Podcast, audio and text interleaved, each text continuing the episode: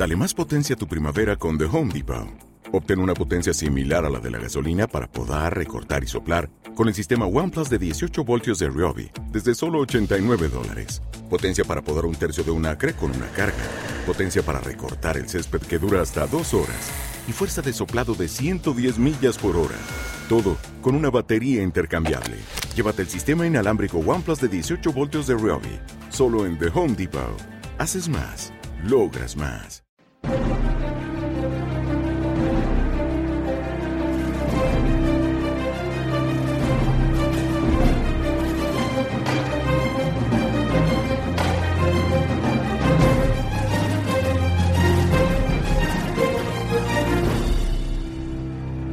A seguir con este avión de leyenda, este reactor que tuvo el respeto tanto de soviéticos, aliados o enemigos cuando llegaron a conocerlo.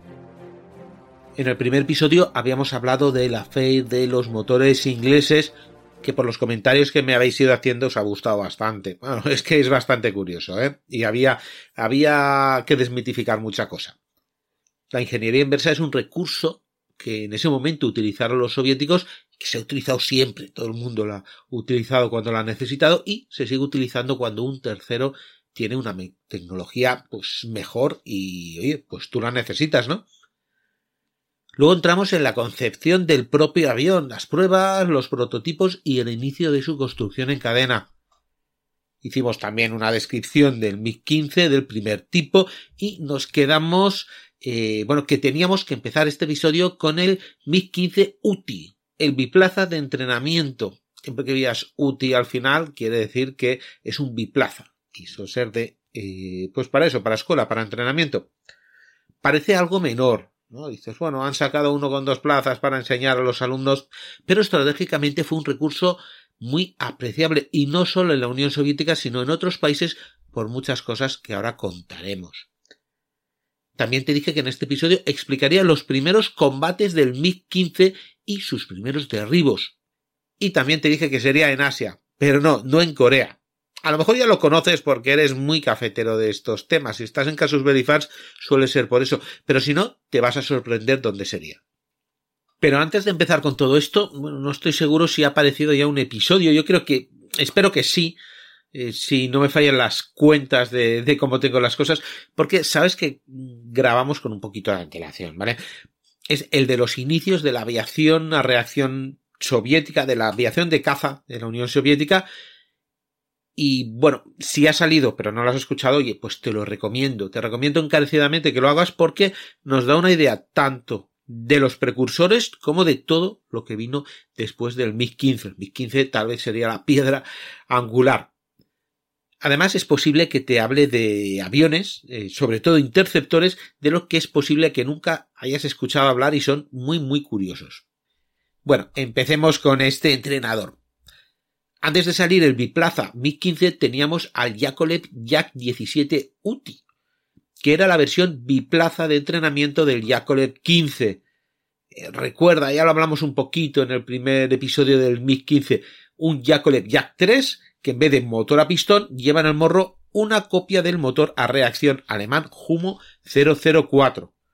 Se construyeron 430, más que el propio caza, ¿eh? y no es que fuese un avión muy fiable, pero el biplaza fue crucial al principio para tener un entrenador de transición para que, bueno, los pilotos acostumbrados a su motor de pistón se habituasen a un motor a reacción, porque la verdad que varía bastante. Ya nos meteremos en eso probablemente en el tercer episodio. Tenía muy poco alcance y el motor, pues, a ver, no tenía tantos fallos como el alemán, pero seguía sufriendo paradas intermitentes, incendios y cosas así.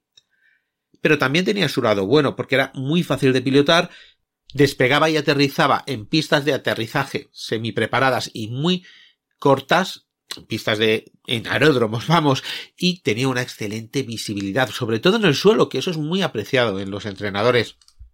También se enviaría a sus aliados occidentales y a China como avión de transición. Y ya te digo que cumplió su papel pese a sus limitaciones. Y cuando llegó el entrenador del MiG-15, pues muchas veces todavía se utilizaría, vamos a llamarlo como entrenador a reacción intermedio, ya que era pues mucho más fácil de volar todavía. Y mientras que este entrenador, el Yakolev 17, iba llegando a los regimientos soviéticos, en la Mikoyan Gurevich ya estaban trabajando en el entrenador del MiG-15, que, bueno, al principio lo llamarían I-302.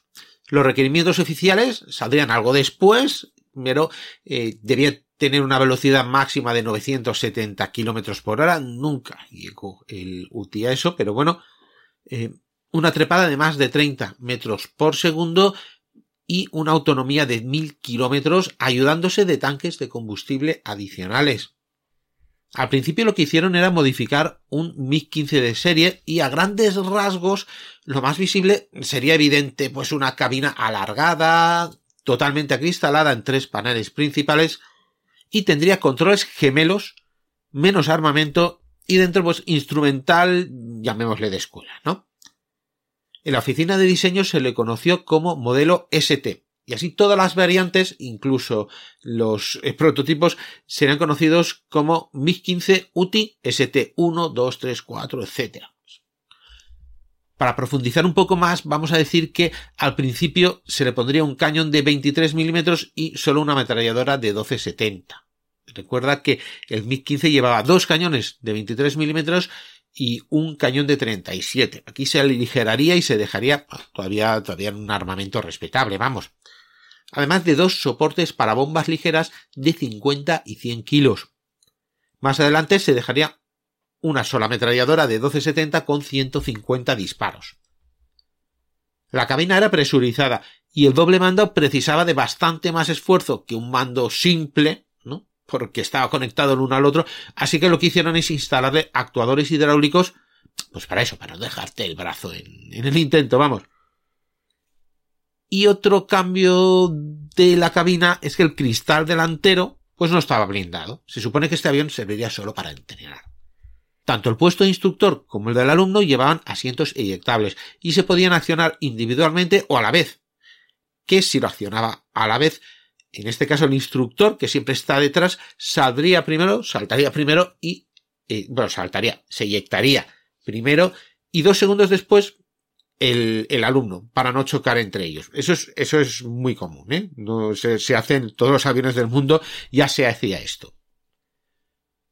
El centro de gravedad cambia algo, así que bueno, pues lo, lo rectifica y hereda casi casi los mismos sistemas electrónicos que el monoplaza, y luego los indicadores están duplicados para el instructor, casi todos, por lo visto, alguno, no sé cuál, no se podía duplicar, no sé qué razón habría para, para esto, pero vamos.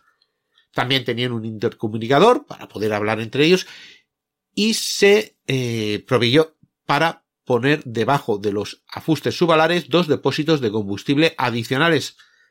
Y una cosa que no he encontrado es que eh, fuesen lanzables o no. Yo creo que no, que eran directamente fijos o que ya para desmontarlo tenías que hacer que hacerlo en tierra. Vale. Bueno, y hablando de combustible, claro, estos depósitos adicionables, mmm, bueno, no tenía que llevarlos obligatoriamente, pero para llevar a esos mil kilómetros, pues los necesitaba porque además, para poder poner una cabina alargada para dos ocupantes, ¿Te está gustando este episodio? Hazte fan desde el botón Apoyar del podcast de Nivos. Elige tu aportación y podrás escuchar este y el resto de sus episodios extra. Además, ayudarás a su productor a seguir creando contenido con la misma pasión y dedicación.